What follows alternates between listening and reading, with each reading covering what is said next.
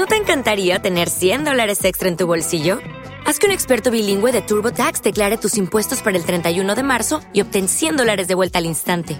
Porque no importa cuáles hayan sido tus logros del año pasado, TurboTax hace que cuenten. Obtén 100 dólares de vuelta y tus impuestos con 100% de precisión, solo con Intuit TurboTax. Debes declarar para el 31 de marzo. Crédito solo aplicable al costo de la presentación federal con TurboTax Full Service. Oferta sujeta a cambios o cancelación en cualquier momento.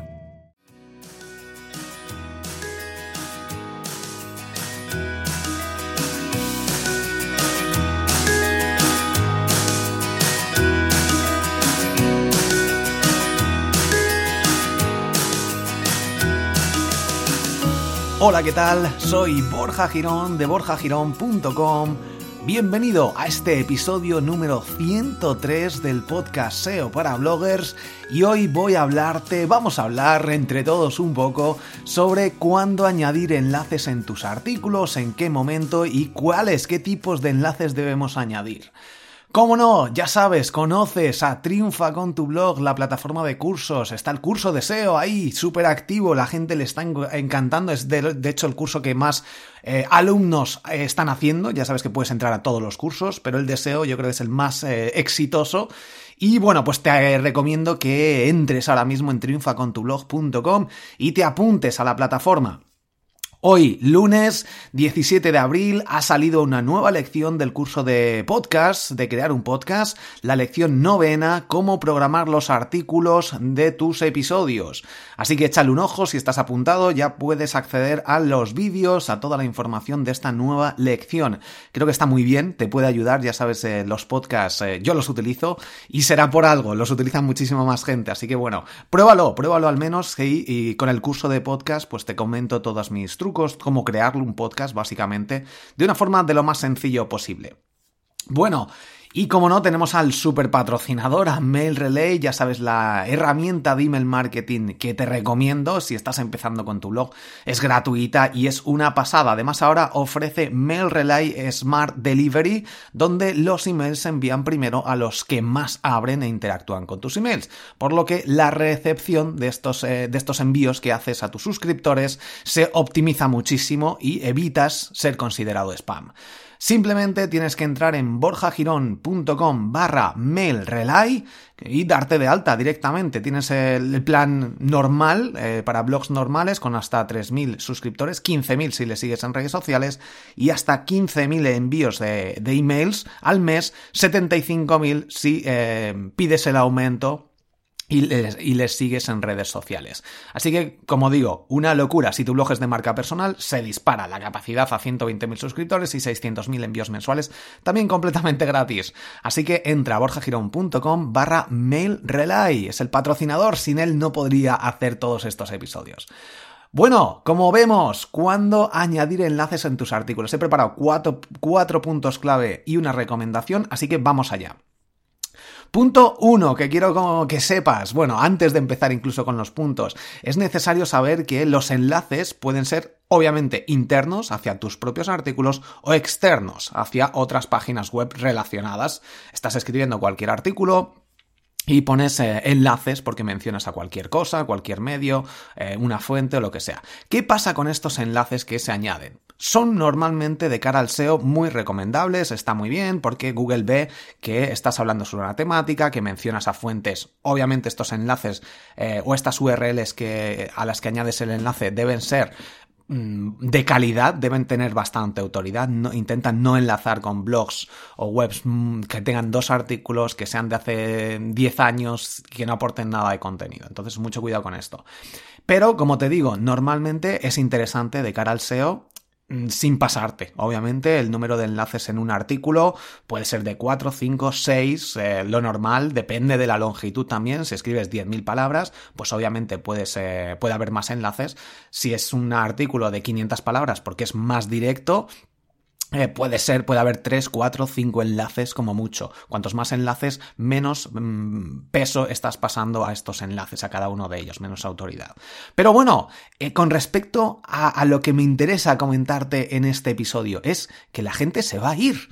Estás fomentando que la gente se vaya de tu blog, de tu web Entonces, entonces, esta, este dilema que se genera, ¿es bueno crear estos enlaces? ¿Es malo? Bueno, como digo, punto uno, importante, es necesario y debes hacerlo cuando aporte más información que tú no eh, hayas conseguido eh, generar en este en, tu artículo, en el artículo que hayas escrito. Entonces, si consideras que es muy necesario, porque hay un artículo de otro blogger muchísimo más experto que tú sobre la materia, pues Ah, pon el enlace, pon el enlace. No digas, no menciones cuando menciones algo. Hay un artículo que leí el otro día que está muy bien y, sigas con tu propio artículo sin poner un enlace a este artículo cuando lo mencionas. ¿Por qué? Porque dices, no, es que si no la gente se va. Bueno, la gente se va, pero la gente se va a cabrear porque dice, mm, vale, este artículo, ¿cuál es?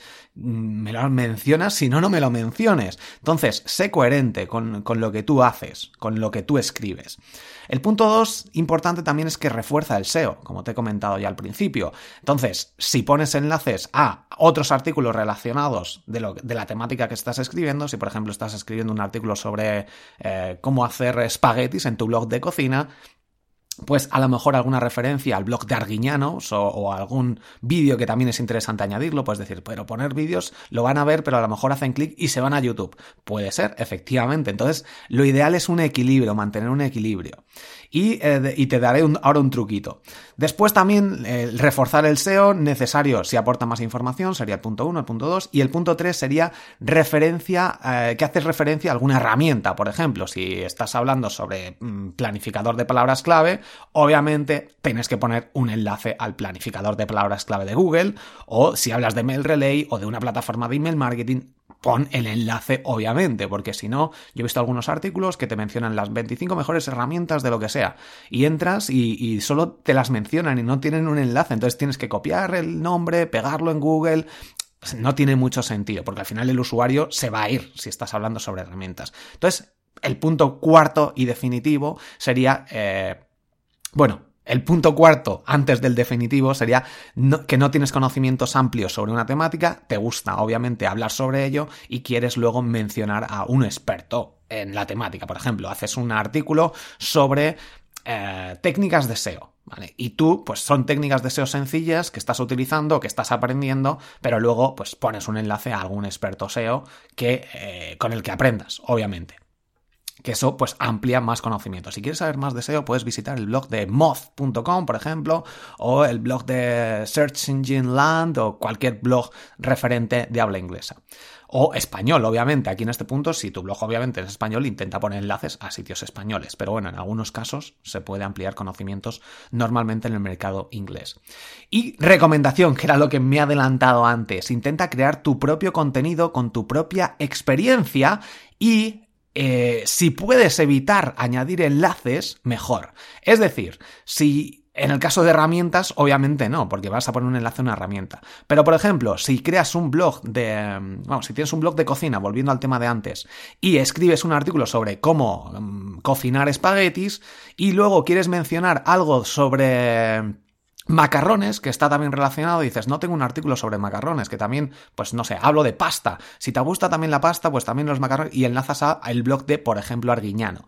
Eh, pues lo que puedes hacer tú es crear un artículo propio donde donde, de la forma que puedas generar contenidos, bueno, enlaces internos hacia tus propios contenidos. Al principio a lo mejor no, que no lo has creado aún, pero te recomiendo que crees estos contenidos relacionados, de forma que el usuario haga clic y siga en tu blog, porque tú ya te has preocupado de crear contenido extra sobre la temática a la que te estás, estás haciendo referencia. O por ejemplo, no pongas mucha sal y pones un artículo tuyo propio que hayas creado sobre el tema de la importancia de la sal o los peligros de la sal o lo que sea. Entonces, ten muy en cuenta esto. Intenta que poner, bueno, intenta poner los enlaces cuando sean estrictamente necesarios, pero si tú puedes generar tu propio contenido, muchísimo mejor. ¿Por qué? Porque así el usuario va a estar más tiempo, no le vas a mandar otros blogs que una vez que sale de tu blog, olvídate de él prácticamente porque es muy difícil que vuelva. Entonces, como te digo, muy importante esto. Y con el tema de los vídeos, intenta también crear tus propios vídeos, los, incrustas y si al final el usuario hace clic en el título, o bueno, esto se puede ocultar, ya sabes, en la configuración de YouTube, o si usas Vimeo, mucho mejor, con la opción de pago de Vimeo, que es la que uso yo para los vídeos de, de triunfacontublog.com, pues no haces, o sea, no hay, puedes quitar la opción de hacer clic en el logo, que salga el logo, o que salga el título y que se vayan a la página de Vimeo, o a YouTube, pero bueno, en el caso de YouTube no hay esa opción porque siempre sale abajo el logo de YouTube. Entonces al hacer clic te vas. Pero como digo, si, es, si te vas y has creado tú, es tu vídeo propio, pues te vas a ir a tu propio canal de YouTube, que bueno, mm, es mucho mejor que se vayan a, a cualquier otro canal de YouTube. Así que intenta, mm, recapitulando, intenta crear tu propio contenido siempre, enlazar a tus propios artículos siempre, cuando no tengas tus propios artículos porque no tengas conocimiento, enlaza a fuentes importantes de referencia, obviamente también si hay algún blog que te gusta, aunque tenga cinco artículos y sea un blog nuevo, pero consideres que ha escrito algún artículo que es muy muy bueno, enlázalo sin problema. Como todo, sentido común y en lo que tienes que intentar es sobre todo que los usuarios no se vayan, no pongas mil enlaces hacia otros artículos o incluso no pongas el caso contrario, no poner ningún enlace tampoco, porque a la gente normalmente le gusta tener más información o cuando pones referencia a algo, enlazarlo. Bueno, pues nada, espero que te haya ayudado esto, eh, sentido común sobre todo, y nos vemos en próximos episodios. Hasta luego.